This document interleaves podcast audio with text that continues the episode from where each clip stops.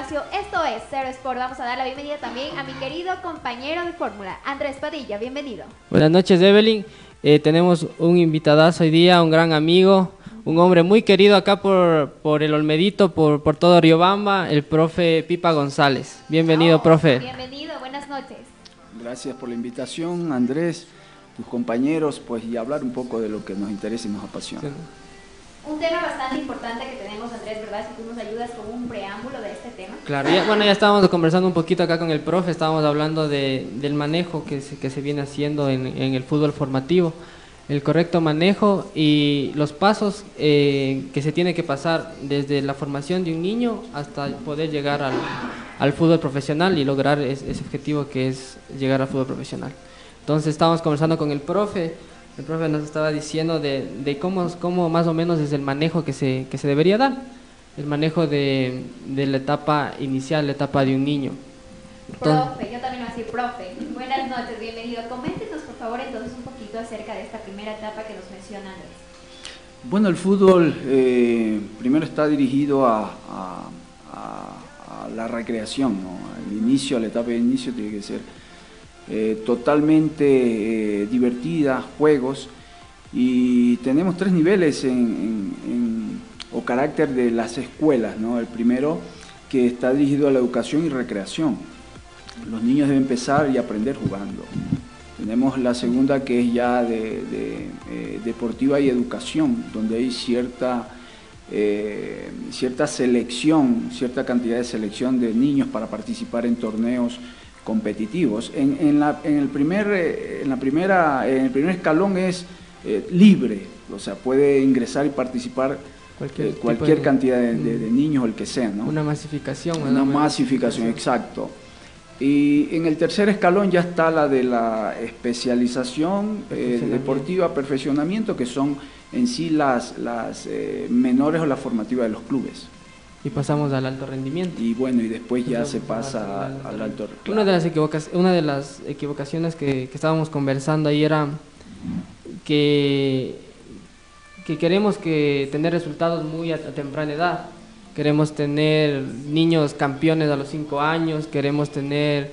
eh, los padres exigen, exigen en las escuelas formativas, yo ahora que estoy también en esta parte emprendiendo, vemos que los papás quieren al niño ya de 5 años hacerle profesional, ponerle a correr o, ponerle a hacer abdominales, que formarle como un futbolista. Pero esa no es la correcta, la lo que se debería hacer para que el niño pueda llegar o, o pueda elegir ese camino, como mencionabas con el profe. Entonces también hablamos un poquito del, del- quería que me mencione el profe también lo que hablamos un poquito de la genética que teníamos que, que ver también ahí para la formación de un futbolista. Así la genética es importante para, para elegir, pero no es determinante, eso decíamos, eh, porque se debe hacer un trabajo multidisciplinario y, donde, donde debemos tener eh, nutricionistas, psicólogos, que es importante. He conocido varios deportistas que tienen toda la capacidad física y genética, pero en el camino se han de- desviado por el tema de malas compañías, malos consejos, malas guías. Entonces, la formación de un deportista o de un futbolista implica muchos factores para ayudarlo a conseguir sus objetivos. La genética va a ser bien importante porque, eh, o, sea, eh, o sea, como dice es importante pero no es determinante porque la genética está el talento que tiene el jugador prácticamente y la, la parte, la rapidez, la parte también, la contextura, como, como el jugador se nació prácticamente, pero como dice, eh, esa, una vez que la, que la genética o la parte, el talento de ese jugador se desvía, ahí es donde el jugador no obtenemos resultados, o sea, no hay un jugador profesional. Pero si complementamos esta genética con una buena preparación, una buena guía de tanto, el complemento de lo que, lo que es la carencia aquí en el, en el fútbol ecuatoriano, podemos ver que hay equipos de, de primera categoría que no, no cuentan con un psicólogo deportivo, no cuentan con un nutricionista, no cuentan con un médico deportólogo, entonces va a ser mucho más complicado. También quería preguntarle, profe, en su etapa como, como, como, como jugador, eh, ¿cómo fue su etapa desde, desde niño hasta formarse como jugador profesional? Bueno, yo le agradezco a la vida, le agradezco al fútbol porque a partir de los 11 años formé parte de, de la escuela del Esmeraldas Petrolero en Esmeraldas. Eh, una organización aceptable, aunque eh, me acuerdo que obviamente nos faltó más atención, pero sí teníamos la buena preparación futbolística en sí, pero no tuvimos psicólogos, teníamos una atención que nos permitía el acceso a los entrenamientos y también una nutrición aceptable, pero nos faltaron detalles y cosas que, nos ayudara de mejor forma en nuestra formación. Eh, de esa escuela hubieron jugadores que sí llegaron a la élite, como el caso de Iván Hurtado, de Alberto Montaño, eh, Lupo Quintero, Gilberto Quiñones. Bueno, hay muchos jugadores que llegaron a, a, ser profesionales, o sea, a jugar en equipos de primera A. Eh, pero también otra cosa fundamental es que mucho tiempo de mi, de mi vida en esa etapa la pasé jugando también. Eso es importante. La, eh, etapa como la etapa de niño, ¿cómo la pasó? Sí, jugando. O sea, em, ahora, ahora, se ahora se han disminuido. Eh, nosotros vimos los juegos en la calle por la tecnología. Se ha disminuido bastante. O sea, Ahora el que tú compartas, salgas eh, y juegues con tu vecino, tus amigos, ya ahora se ve poco, por, la misma tecnología. Entonces, esa ha sido una de las diferencias en este tiempo. Eh, se ha masificado, se ha aumentado bastante el trabajo en las escuelitas, ahora con el tema de las canchas sintéticas pero no te dan el acceso total a la cantidad de niños que pueden, que pueden participar. pueden participar. Mira, pero antes no, antes se jugaba más en la calle, ahora los tiempos Se salía al barrio, a la cancha y todos los niños y la mamá tenía que sacarnos de ahí para ir a la casa. En el juego vas desarrollando habilidades que tienes, el talento se va puliendo y se van adaptando cosas que, que en el subconsciente psicológicamente se van integrando a tu personalidad en sí. Y la parte principal de esa etapa de niño es aprender, a, o sea, divertirnos divertirnos, y aprender con el juego. Exacto, y de ahí pues la enseñanza y el aprendizaje de los fundamentos técnicos, eso era eh, vital, fue vital para la, formación y el juego, porque debe estar acompañado. Ni me acuerdo tanto si hacíamos énfasis en la preparación física, sino más en la técnica y en el juego. Sí, cuando el fútbol, espacio reducido. Así más o menos se, dio el caso. De, ahí, pasó, eh, de la etapa de niño, pasó a la Esmeraldas Petrolero en, la escuelita, escuela de fútbol o fue inferiores? Fueron inferiores, ah, inferiores, o sea, no estuve en escuela, sino ya fui parte de las inferiores, de las menores, las formativas.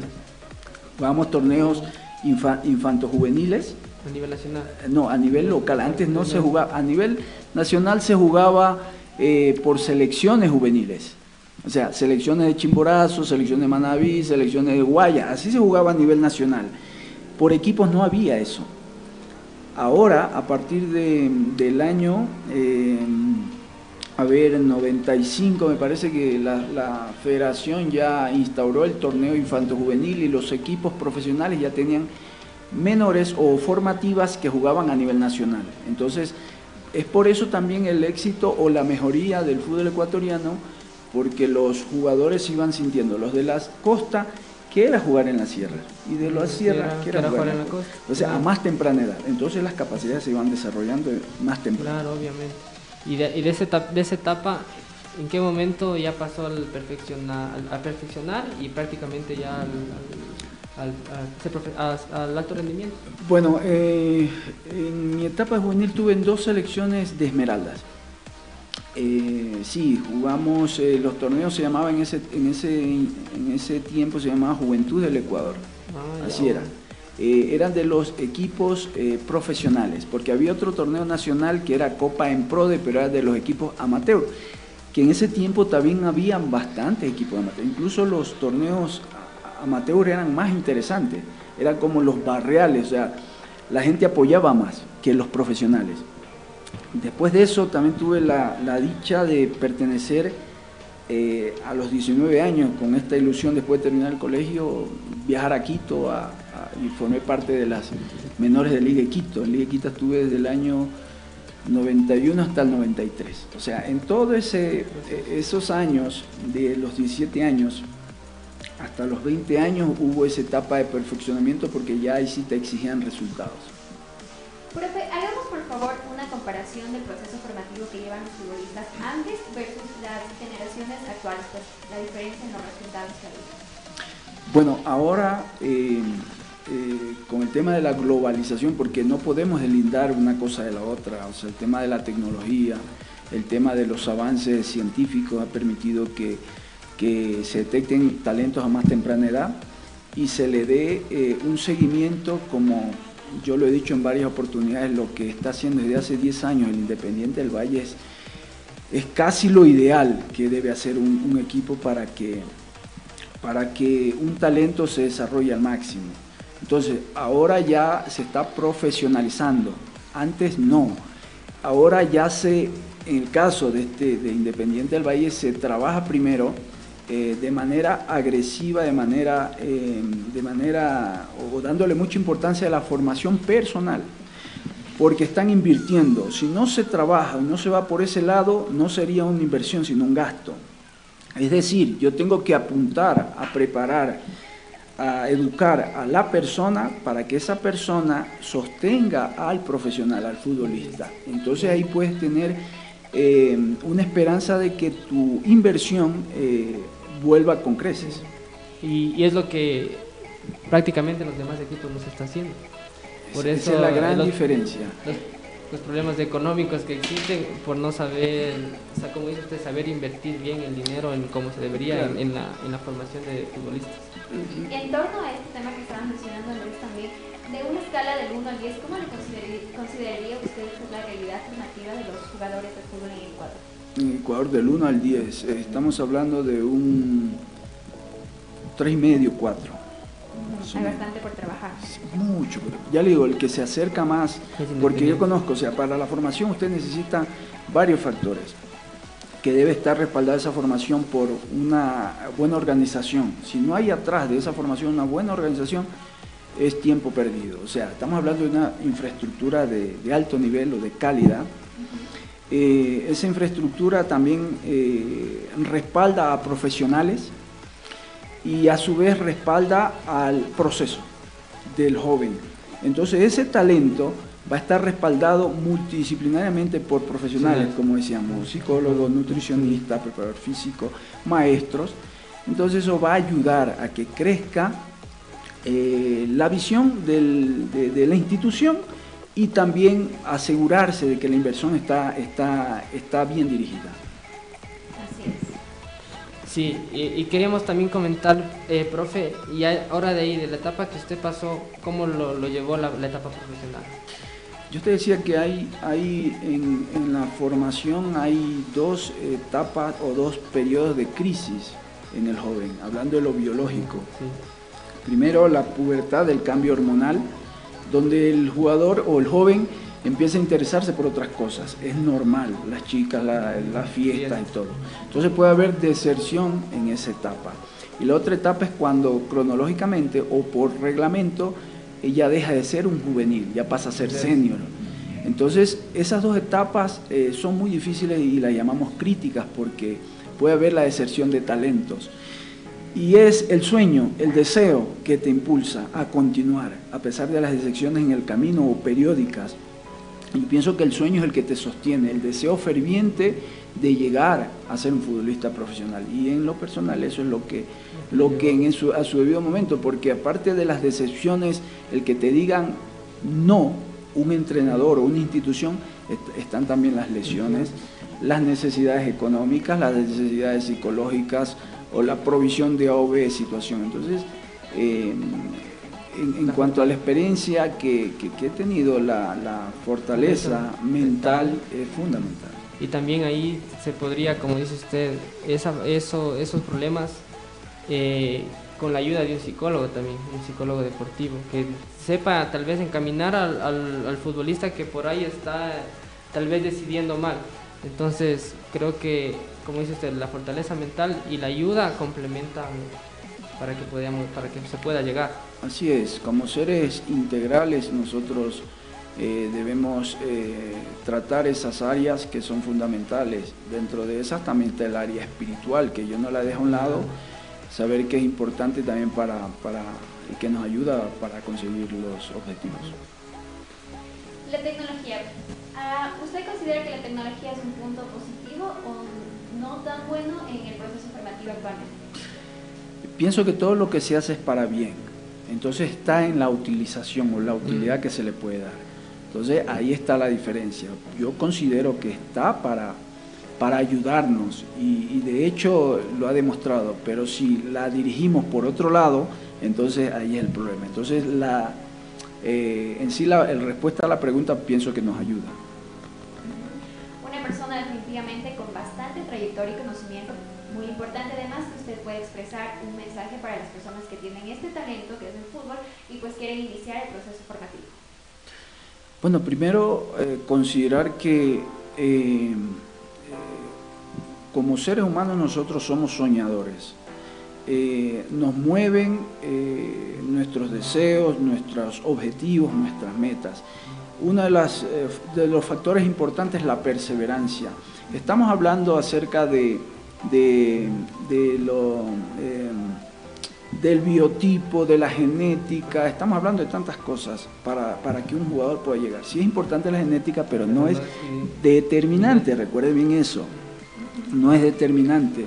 Lo más importante es la perseverancia, el entrenamiento, pero también tiene que ser dirigido, porque para hablar eh, necesitamos muchos programas y mucho tiempo saber que hay la etapa inicial, la etapa de perfeccionamiento, etcétera, etcétera. Pero una de las cosas fundamentales es no dejar de luchar por los sueños para poder alcanzar. Como hoy día, hoy día justo en la tarde estábamos conversando con Jonathan, eh, con los chicos que estamos formando en la escuela que tenemos. Entonces él hablaba justamente de lo que usted está mencionando este rato. Eh, dice, me mencionaba Jonathan, yo tenía un compañero, dice que que era la banca de la banca de la banca. Y yo ahora estoy aquí dándoles clases a ustedes.